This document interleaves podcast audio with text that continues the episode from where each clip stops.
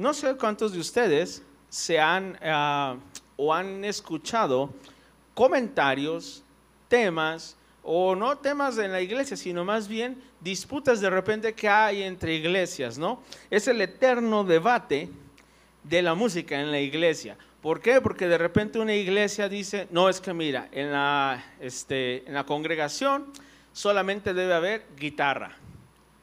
Y lo dice otro, no, no, no, no, guitarra y piano. Y luego alguien dice, no, no, no, guitarra, piano, trompetas. Y luego alguien, no, no, no, no, no, guitarra, piano, trompetas y este, arpas guitarra, y hay una variedad, ¿no? Y el problema es que de repente eso ha llevado a muchos a hacer una disputa acalorada. No ha sido nada más el hecho de que eh, se ponen a estudiar juntos o se ponen a escudriñar inclusive este, la escritura y la historia de la iglesia cristiana, sino que muchos simplemente atacan por algo que escucharon en alguna ocasión, ¿no? He escuchado cosas tan, ah, o sea, que incitan más a la pelea, más de lo que edifican. Por ejemplo, una vez escuché que alguien dijo, yo el día que vea en la Biblia o que alguien me muestre que Jesús cargó una batería, ¿sí? Voy a meter una batería en la iglesia. Y bueno, tampoco nunca andaba cargando una guitarra, ¿no? Ni un arpa, ni un acordeón, ni nada de por el estilo, ¿sí? Cuando la gente dice es que los primeros cristianos no tenían ningún instrumento, ellos simplemente cantaban. Y sí, hermano, pues es que estaban siendo perseguidos, no tenían ni casa, ¿tú crees que iban a tener el piano? O sea, ¿crees que cuando llegaron y los saquearon y les quitaron todo, le dijeron, ah, pero el piano ahí te lo dejo eh, para el servicio? Ah, no, la guitarra no te la lleves, eh. Pues era una, este, era una situación extrema en la que ni siquiera casa tenían. Entonces, hacer una comparación de lo que pasaba en Hechos y la iglesia primitiva con lo que tenemos en nuestros días y de ahí sacar doctrina y decir, no, pues como en la iglesia primitiva o los primeros cristianos no tenían tantos instrumentos, nosotros no debemos de tener tantos instrumentos tampoco. Es algo que no es muy lógico, ¿sí? Porque no estamos comparando peras con peras, estamos comparando distintas circunstancias. ¿Sí me explico? Yo sé que los de eh, la iglesia primitiva, ¿usted cree que tenían aire acondicionado? Y hay iglesias que tienen aire acondicionado. ¿Y es pecado? Pues no. ¿sí? Y están dentro del templo o lo que se llama templo. Nosotros simplemente consideramos que este es un lugar, no es sagrado en el sentido de que las paredes están sagradas o cuidado no la vayas a tocar o que lo tocas aquí o esta Biblia que usa el hermano Iván está santificada y ungida por los pastores, nadie la puede tocar. No, hermano. Simplemente este es un lugar donde Dios nos ha permitido congregarnos para alabarle y para aprender de su palabra. El tema de la música entonces siempre va a ser de alguna manera eh, un factor de división. ¿Cuál es la enseñanza que nos debemos de llevar antes de entrar al tema? Hermanos, son temas que no nos deben de llevar a pelear con nadie. ¿Escuchó? Con nadie. Hermano, yo un día que voy a una iglesia o me invita algún hermano donde nada más tocan la guitarra, hermano, tocamos la guitarra y cantamos. ¿sí? No pasa nada. El día que voy y allá donde está en esa iglesia, allá hay pianos, allá hay guitarra, guitarra eléctrica y otros instrumentos que a lo mejor ni sé, ¿sí? Pues te gozas también. ¿Alguien ha estado en algún lugar donde hay alabanza y hay un cello, por ejemplo? ¿O hay violines? O hay hasta como una orquesta, se oye muy bien. Pero imagínate si tú estás con esa situación en tu cabeza o en tu entendimiento, vas a decir, no, no, pecadores estos. Porque el acordeón lo inventó Satanás. Había un fulano que él lo inventó. Y luego, no, el piano no, el Yamaha sí, pero el Korg ese no. ¿Por qué? Porque es pecado. El Yamaha sí era un hermano que era cristiano. Hermanos, son rollos al final del día. El pastor Chiu Olivares lo, ha explicado diciendo, hermano, la silla en que usted está sentado es muy probable que la haya hecho o la haya inventado alguien que ni cristiano es. Y está dentro de la iglesia y no significa nada. ¿sí? No estamos ahorita en ese tiempo en el que, como veíamos en el Antiguo Testamento con el pastor, inclusive el sumo sacerdote si traía pecado moría. ¿sí? Entonces, la iglesia o esta parte donde nos congregamos no es el templo, no es el tabernáculo, eso era solamente sombra de lo que había de venir. Para que cuando llegue aquí no vaya a decir, no, no, es que este es el lugar santísimo, no, hermano. no va por ahí, ¿de acuerdo? Luego, en la mayoría en lo que las personas están de acuerdo o las iglesias están de acuerdo es en la parte de los salmos. No en todo, pero en la mayoría de ellos. ¿Por qué?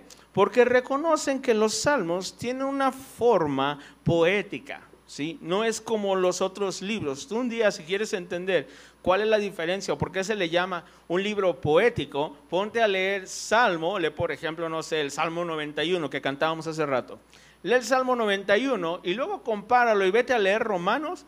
Tú intenta leer Romanos e intenta leer el Salmo 91 y vas a ver cuál te entra más fácil. El Salmo 91 lo vas a leer y vas a decir, ah. Y Romanos 1 lo vas a leer y te vas a quedar así de, ¿cómo, cómo, cómo? O sea, concupiscencias, ¿qué es eso?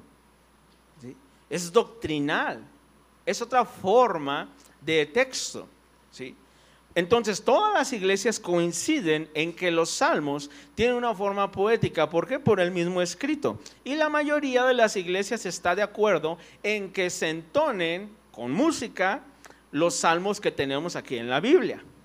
¿Dónde empieza la diferencia? Cuando dicen, repito, qué instrumento sí, qué no. ¿Cuál sí, cuál no? Ahí es donde inicia la diferencia. ¿De acuerdo? Pero vamos a ver ahorita en el Nuevo Testamento dos pasajes que nos van a enseñar algo muy importante. He titulado este mensaje, La alabanza fluye de la llenura. ¿Sí? Así lo he titulado. La alabanza no fluye de los instrumentos. La alabanza no fluye de si hay batería, de si hay piano, si hay guitarra. La alabanza fluye de una llenura. Y vamos a ver cuál es esa llenura. Vamos a Efesios 5,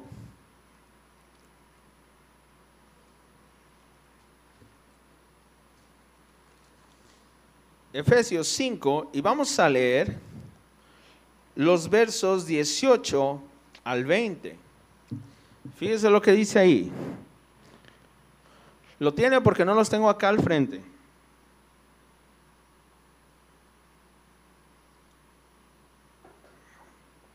Dice así, no os embriaguéis con vino en lo cual hay disolución antes bien, sed llenos del Espíritu, hablando entre vosotros con salmos, con himnos y cánticos espirituales, cantando y alabando al Señor en vuestros corazones, dando siempre gracias por todo al Dios y Padre en el nombre de nuestro Señor Jesucristo.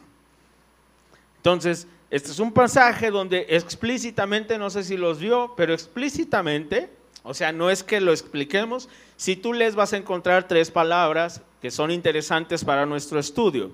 Salmos, himnos, cánticos espirituales y las acciones de gracias. ¿sí? Ahí están y están escritas por Pablo.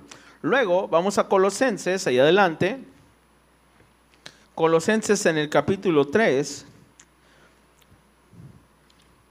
verso 16 al 17 dice lo siguiente, la palabra de Cristo more en abundancia en vosotros, enseñándoos y exhortándoos unos a otros en toda sabiduría, cantando con gracia en vuestros corazones al Señor con salmos e himnos y cánticos espirituales.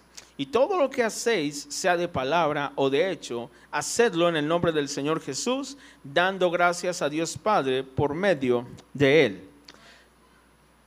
Colosenses 3, 16 al 17. ¿Sí? Es Colosenses 3, del 16 al 17.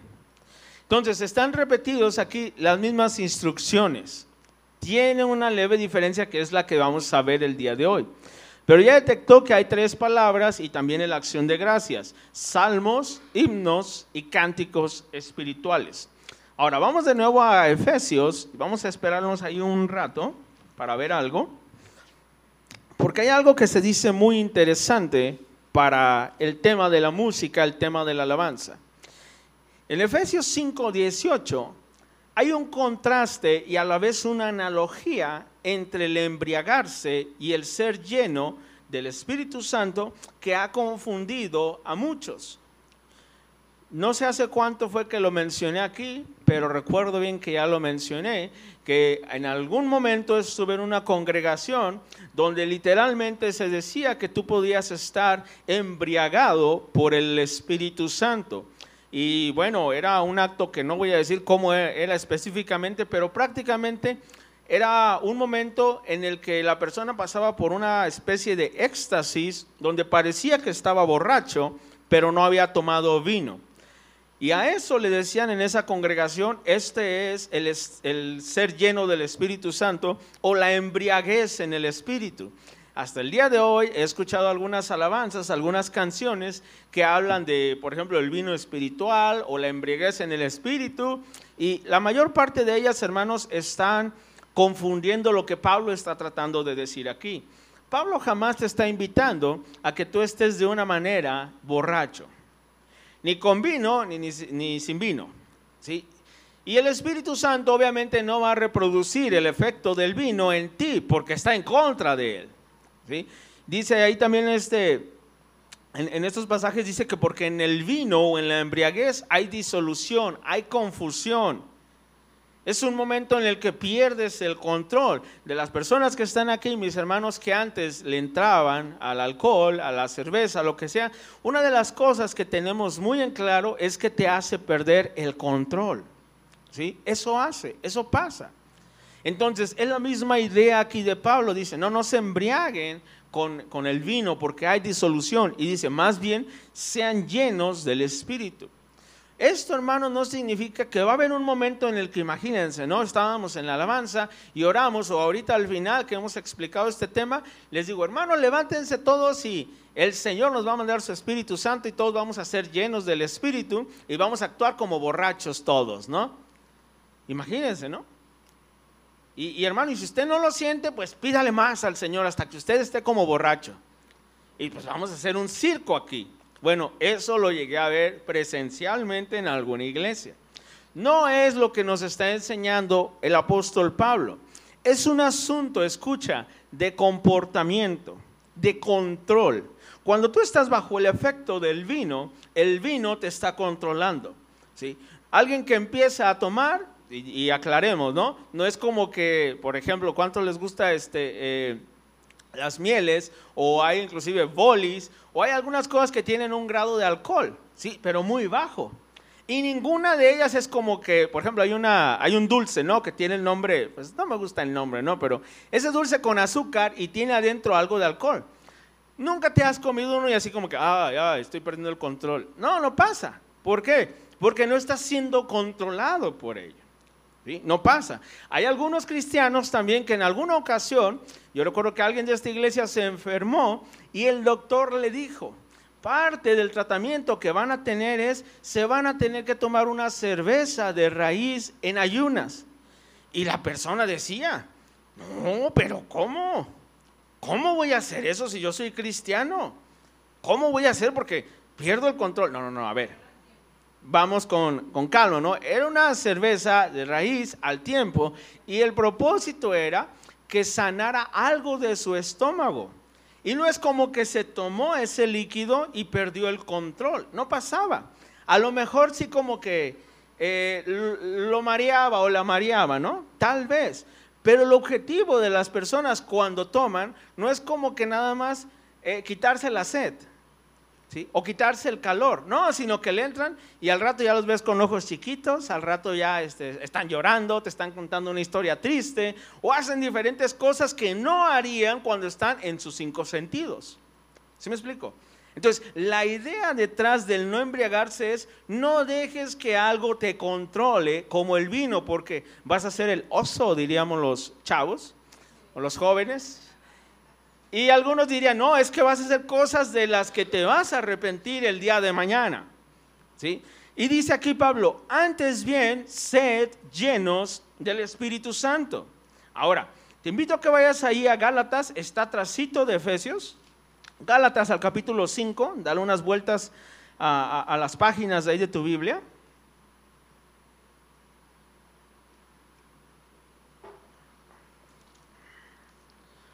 Fíjate la idea de alguien que es lleno del Espíritu Santo o alguien que anda en el Espíritu. Fíjate en Gálatas 5, verso 22 lo que dice. Dice así, mas el fruto del Espíritu es amor, gozo, paz, paciencia, benignidad, bondad, fe, mansedumbre, templanza. Contra tales cosas no hay ley. Entonces, si tú quieres saber quién es una persona llena del Espíritu Santo, es alguien que es gobernado por el Espíritu. Y de las cosas que puedes ver según Gálatas en él es amor, gozo, paz, paciencia, benignidad, bondad, fe, mansedumbre, templanza.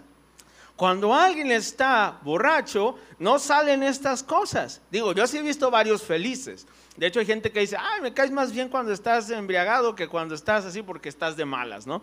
Y hay salmos que de hecho dicen que Dios hizo el vino o Dios lo puso en nosotros para darnos alegría. Pero algunos en el abuso, como vimos que en el caso de Noé, en el abuso cometen cosas que verdaderamente son graves, nos arrepentimos de ellas. Y hay proverbios como el proverbio, eh, creo que es el capítulo 23, donde se habla que no mires al vino cuando sonrojea que tengas cuidado con esa bebida. ¿sí? ¿Por qué? Porque te controla. Y Pablo dice, no, no, no, no se llenen de eso, más bien llénense del Espíritu Santo, que el Espíritu Santo los gobierne y que proceda de ustedes amor, gozo, paz, paciencia, bondad, benignidad, mansedumbre, templanza, que todo eso fluya. Esa es una persona llena del Espíritu, no aquella que la ves de repente ay, espérame, el Dios me está hablando. Es que, Dios me está hablando, espérame. Yo he visto videos en internet, ¿no? Y hay alguien, hay un predicador y, ah, sí, sí. Sí, claro, claro. Dios me está diciendo que aquí alguien quiere dar eh, mil dólares. Ah, mira, escuchando la voz del Espíritu Santo. Y están en internet. ¿sí? Esa no es una persona llena del Espíritu Santo, esa es una llena de mucha avaricia. ¿sí?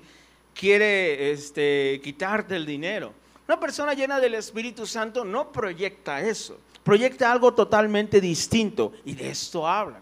Vamos de nuevo a Efesios, en el capítulo 5, y vamos a detenernos ahí para ver cuando habla en el versículo 19 ah, y dice, hablando entre vosotros con salmos, con himnos y cánticos espirituales, cantando y alabando al Señor en vuestros corazones. Entonces, no nos embriagamos con vino, somos llenos del Espíritu Santo, ¿sí? Somos llenos de Él, y ya vimos que es, es el ser controlados, gobernados por el Espíritu Santo, y hay un fruto que sale, ¿no? Bueno, además de ese fruto, ¿cómo se expresa la llenura del Espíritu de alguien? Porque el tema es, la alabanza fluye de la llenura.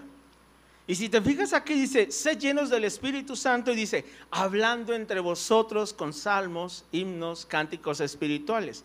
Y esto no es como que llegamos a la iglesia o imagínate el domingo, el miércoles llegando al servicio y vas a hablar todo cantando, ¿no? Buenos días, hermano Manuel, ¿cómo está? No es eso, ¿sí? O como que nos vamos a comunicar entre nosotros solamente cantando. De eso no habla, ¿sí? Porque alguien va a llegar así, ah, hermano, entonces todo lo cantamos. Imagínense la predicación cantada, ¿sí? no, no sale. Lo que está diciendo Pablo aquí es la forma en que la congregación, cuando se reunía, aprendía, se exhortaban, se animaban, se consolaban. ¿Sí? Se exhortaban unos a otros. ¿Y cómo lo hacían? Dice aquí, hablando entre vosotros con salmos, con himnos y cánticos espirituales, cantando y alabando al Señor. Ahora, te voy a decir una parte muy interesante.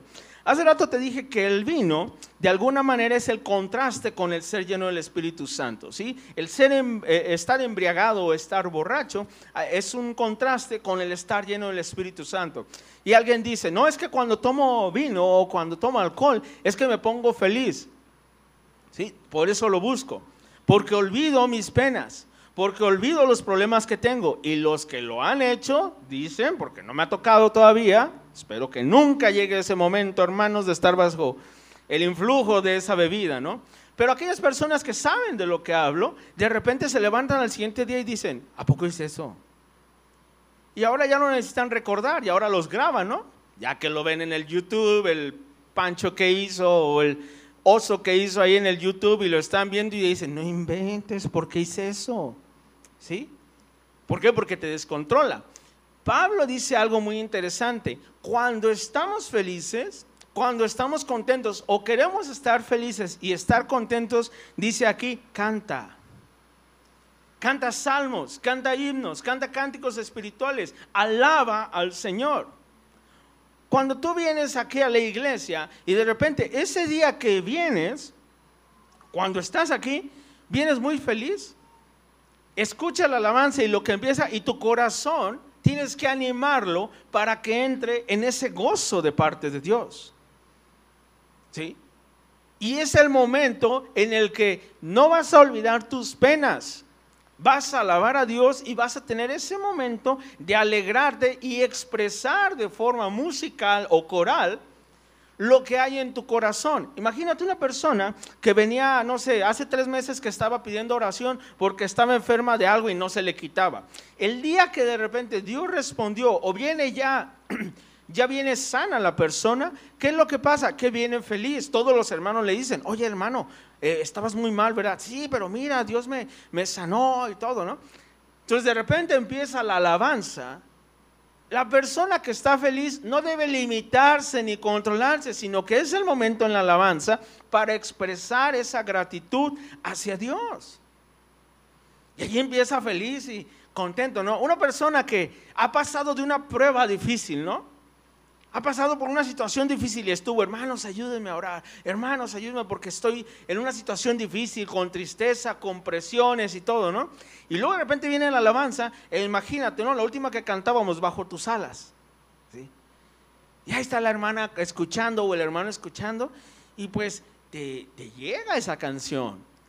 ¿Y qué te dice Pablo? Que no reprimas nada, que lo sueltes, que cantes, que te alegres que te consueles, que te alegres en Dios. Y entonces empieza el hermano, bajo tus alas aprendí a escuchar tu voz, bajo tus alas aprendí, bajo tus alas. Y todo eso, lo que está haciendo es surgir un sentimiento en la persona emocional que lo lleva a lo mejor a llorar, lo lleva a expresarse, a levantar sus manos, a hacer algo.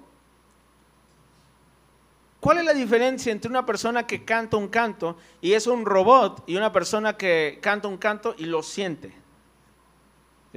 Hay una grande diferencia. ¿Sí? Hay veces que tenemos algún canto, ¿no? Este, imagínate el canto que teníamos, ¿no? El de Esperanza Mía. Y, y el hermano está así, ¿no? El hermano está así. Esperanza mía. Ni parpadea, tú eres mi castillo. ¿Qué expresa? Nada. ¿Sí? Hay piedras que expresan más sentimientos que alguien así. Pero cuando una persona sabe de lo que está hablando, sabe de lo que pasa, cuando él ya, Dios le respondió, Dios le ayudó, Dios la rescató, está cantando esa canción y entiende. Dice, ah, caray, es el Salmo 91. Tú eres mi castillo, mi Dios en quien confío. Y de repente ya la persona sin darse cuenta ya se llenó de una emoción. Y hay gente que dice, no, no, no, no, no, no tienes que llorar. No, no, no, no lo expreses. No, Pablo está diciendo en la iglesia, en la congregación, entre los hermanos, es el lugar apropiado para cantar, para sacar los salmos, para sacar los himnos y los cánticos espirituales. E inevitablemente traen emociones, traen sentimientos. Hay cantos que yo no puedo cantar. Les decía a los chavos este, que hace eh, como unos dos años, ¿no?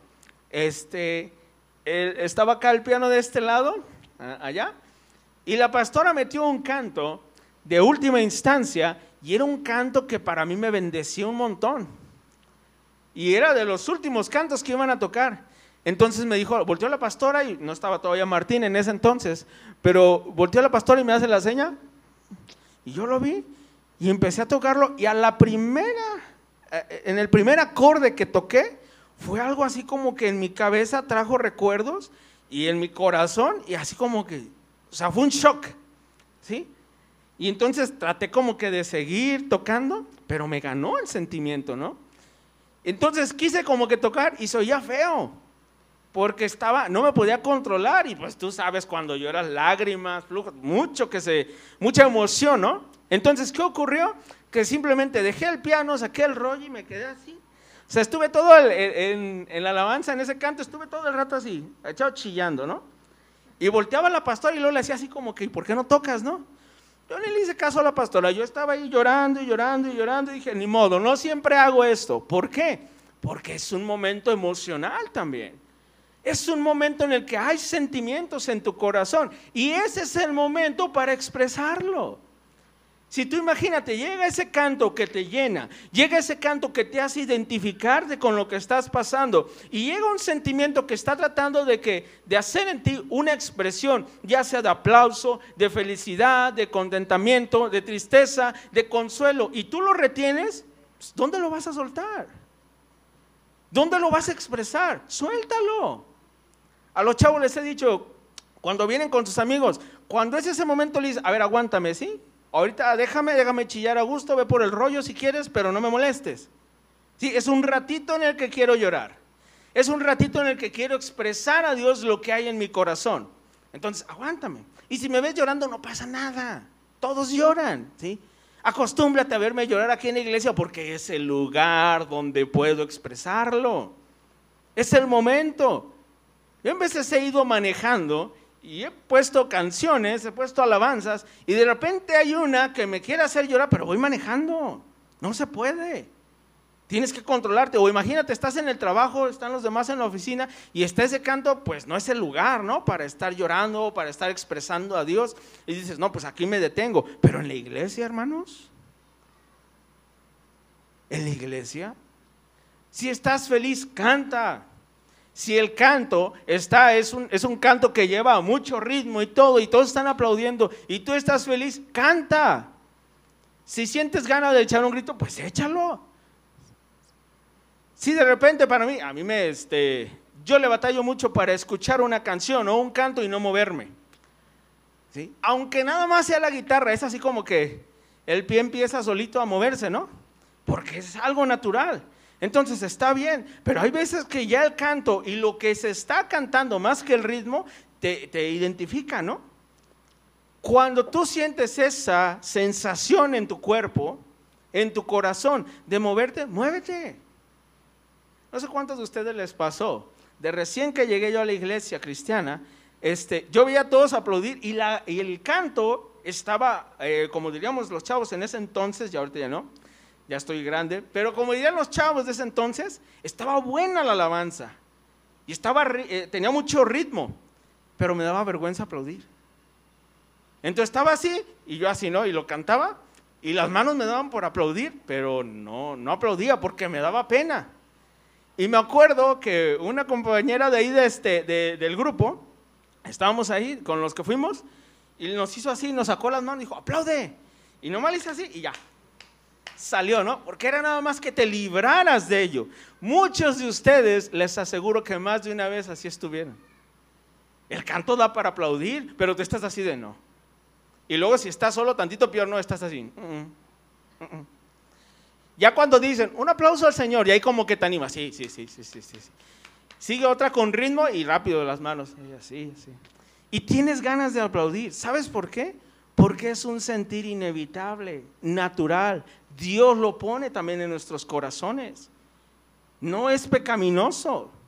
¿sí? Obviamente no hagas un zafarrancho, no hagas un desorden también. O sea, si empiezas a aventar las sillas, las mesas, pues hermano, pues. ¿Qué decíamos del Espíritu Santo? Si Él te gobierna, vas a tener templanza, vas a tener dominio propio. ¿sí?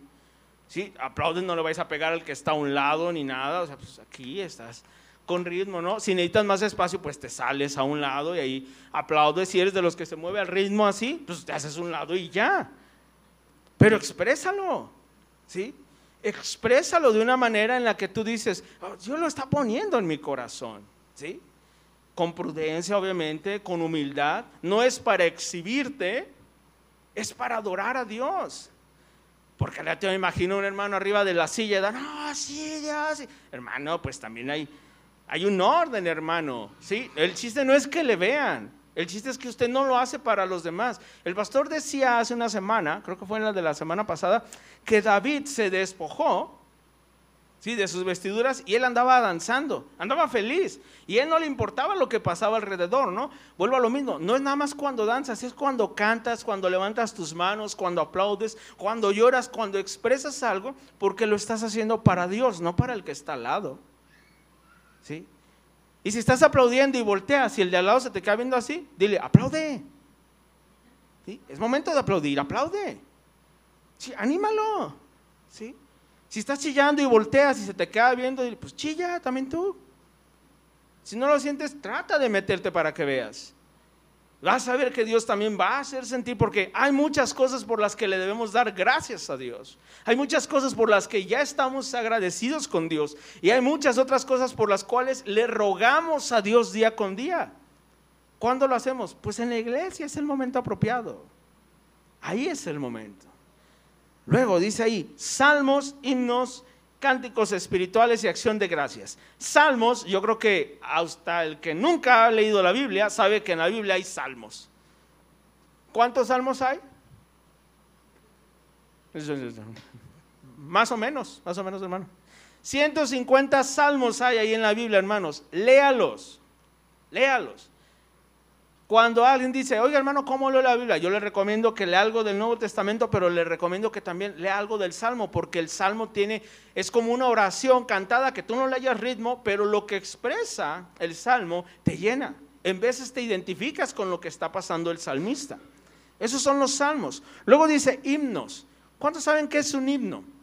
Un himno dice que es una alabanza festiva en honor de un dios o un héroe en el contexto cristiano siempre es hablando de Dios o del Señor Jesús.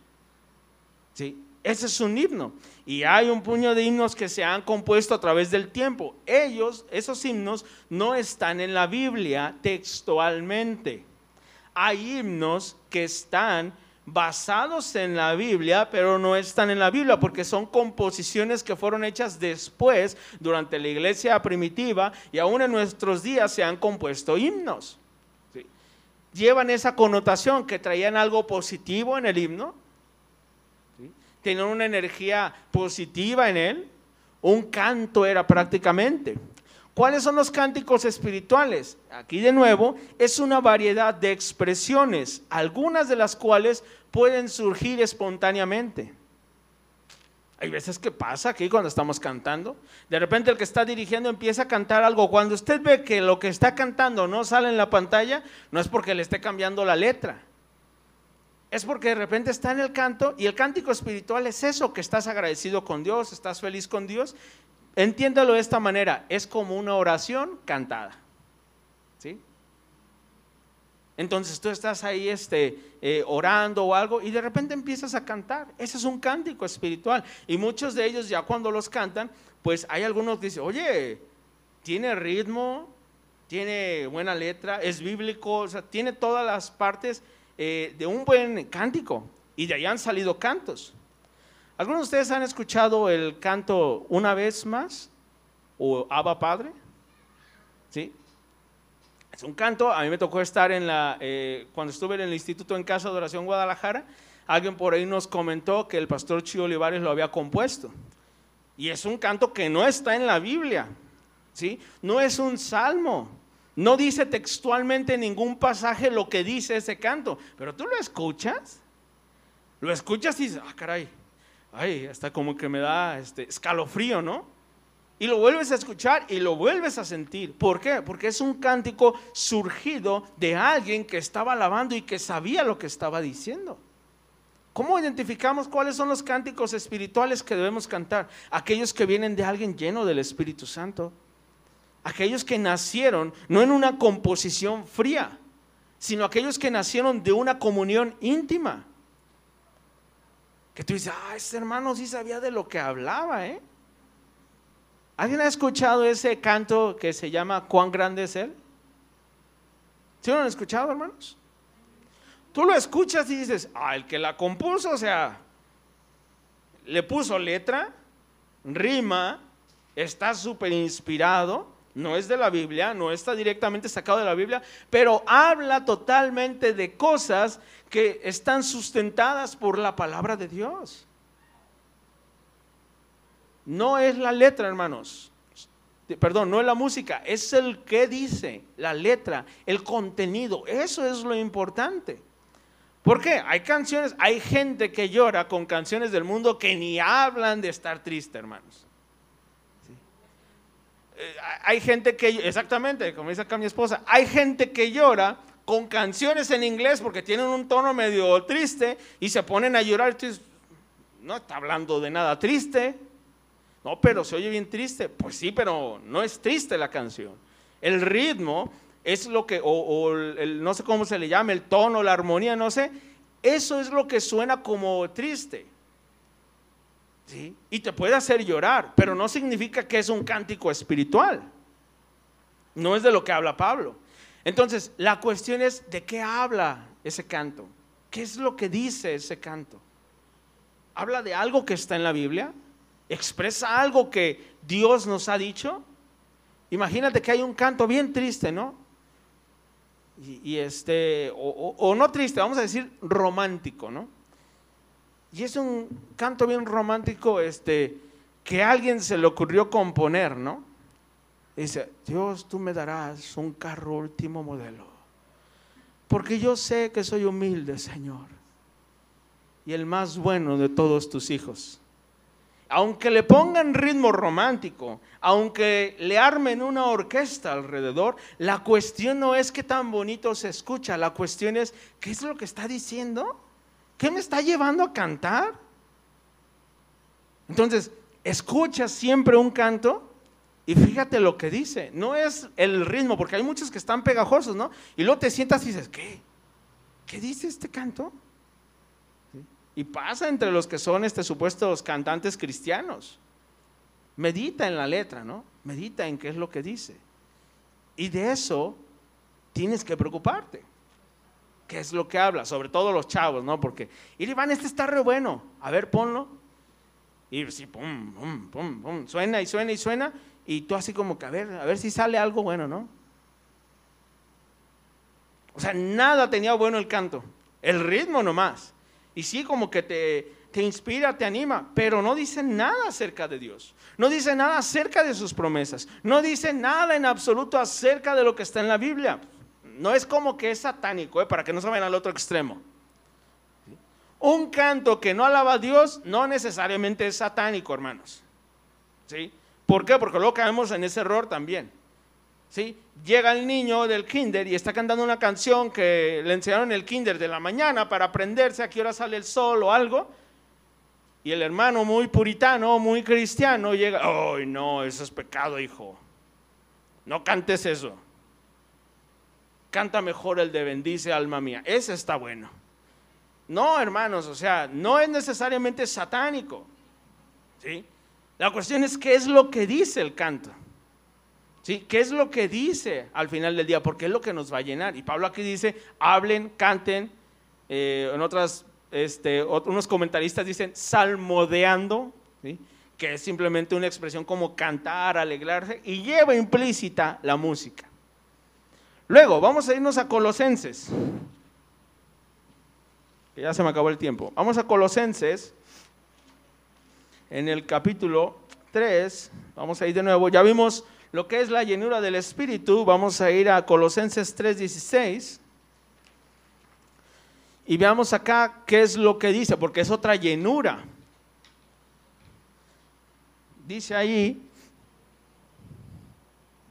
la palabra, Colosenses 3:16, la palabra de Cristo more en abundancia en vosotros, enseñándoos y exhortándoos unos a otros en toda sabiduría, cantando con gracia en vuestros corazones al Señor con salmos e himnos y cánticos espirituales. Entonces, en Efesios, Pablo dice, hay que ser lleno del Espíritu Santo. Esa llenura va a producir salmos, himnos, cánticos espirituales, acciones de gracias.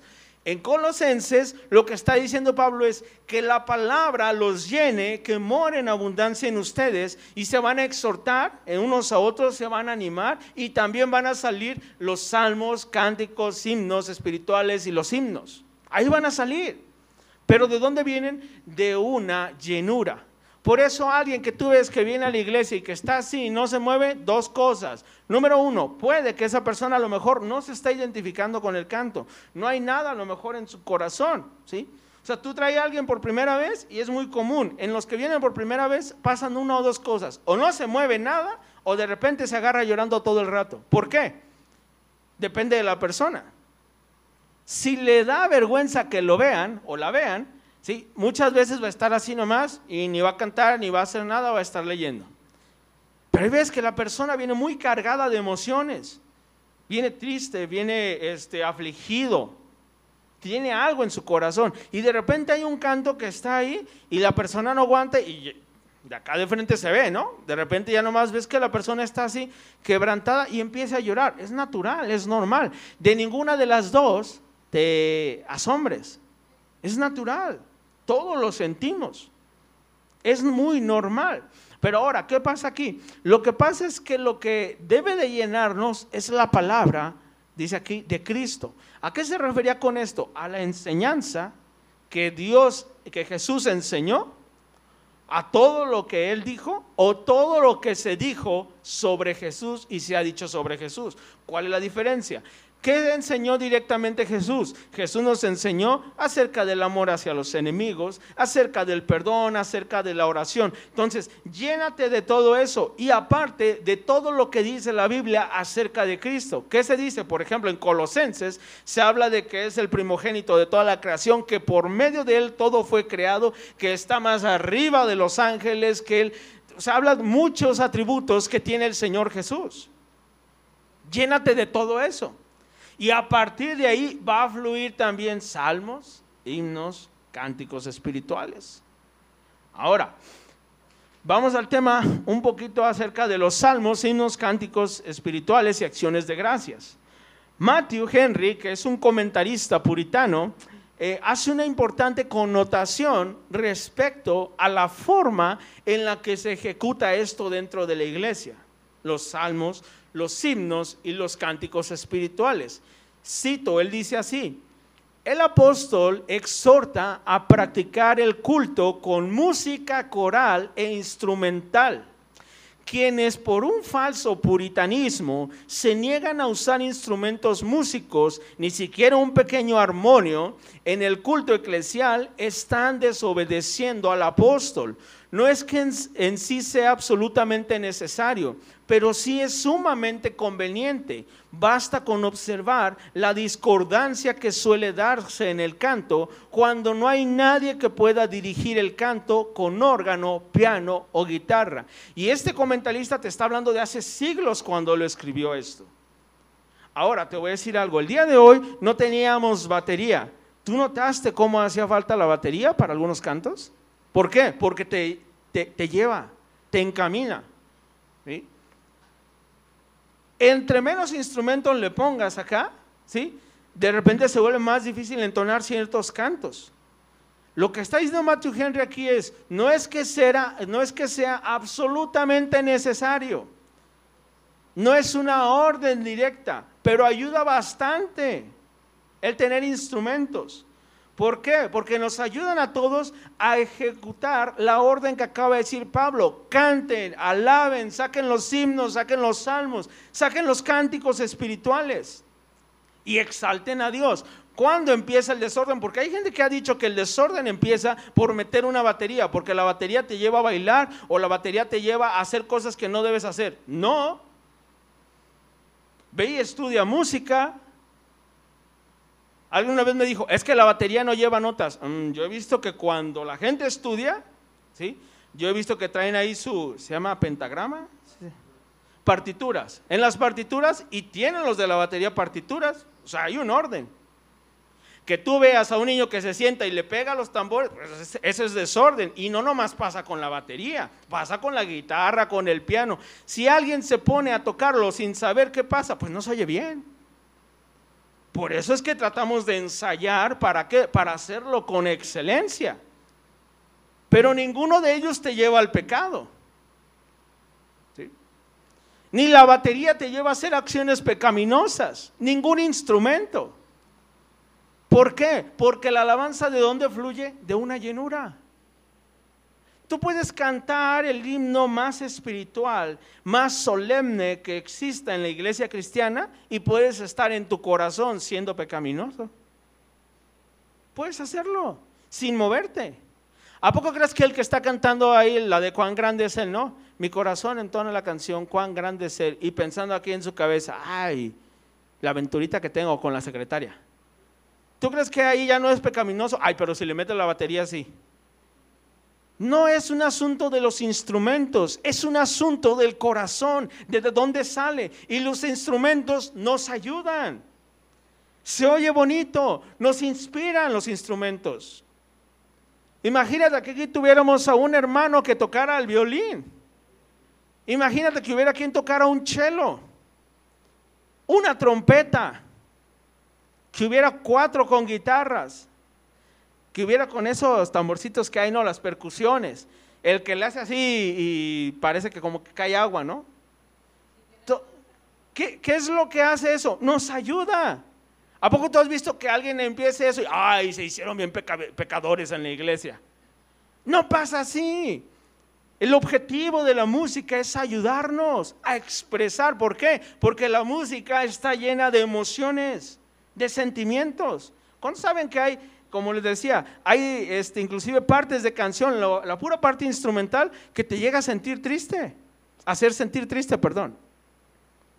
En las películas pasa. ¿Has visto que en una película que quieren que te dé miedo ponen una, este, un ritmo o, un este, algo en el fondo que te haga así como que sentir ese miedo? Sí, porque la música hace eso y está comprobado científicamente.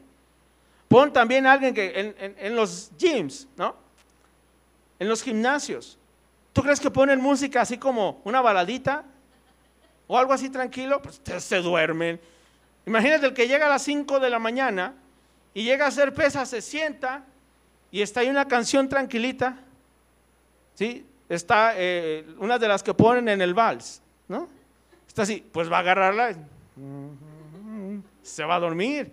¿Por qué? Porque la música hace un efecto en nosotros. Sí lo hace, hermanos, Entonces, por eso en el ponen algo que esté movido para que la persona llegue, viene toda dormida, se inspira y empieza y todo, porque produce algo dentro de la iglesia no es para manipular nuestras emociones, es para ayudar a que fluya esa emoción que viene de una llenura del Espíritu y de una llenura de la palabra de Dios. Hermanos, si usted no tiene ni llenura del Espíritu ni de la palabra de Dios, a lo mejor si peca en expresar algo.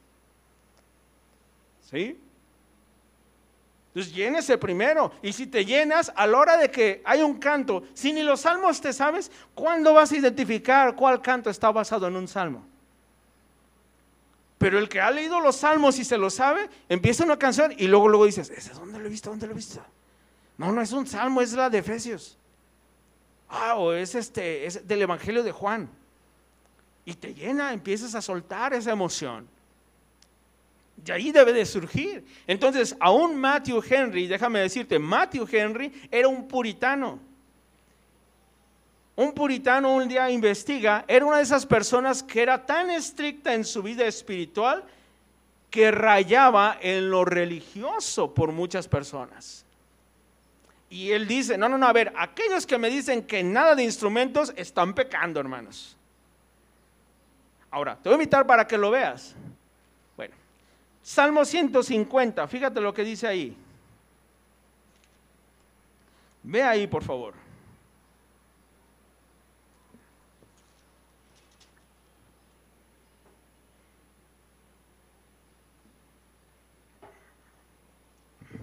Salmo 150.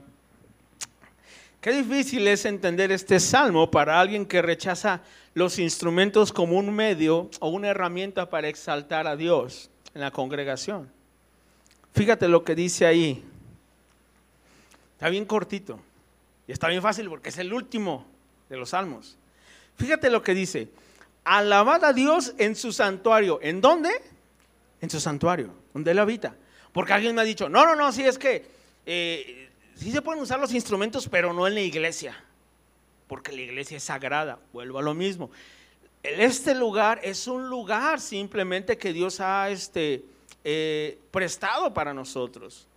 Pero ¿a poco crees que si mañana nos corren de aquí, ¿a poco crees que aquí ya va a ser este, siempre una iglesia? No, no está santificado ni nada. Es donde estamos nosotros en realidad. ¿Sí? Y dice, alabad a Dios en su santuario, alabadle en la magnificencia de su firmamento, alabadle por sus proezas, alabadle conforme a la muchedumbre de su grandeza. Entonces ya nos dijo dónde, ya nos dijo el por qué. Ahora fíjate cómo te dice, con qué. Dice ahí en el 3, alabadle a son de bocina, alabadle con salterio y con arpa, alabadle con pandero y danza, alabadle con cuerdas y flautas, con címbalo resonante, con címbalos de júbilo y todo lo que respire, alabe a Jehová. ¿Con qué le alabas? Con todo.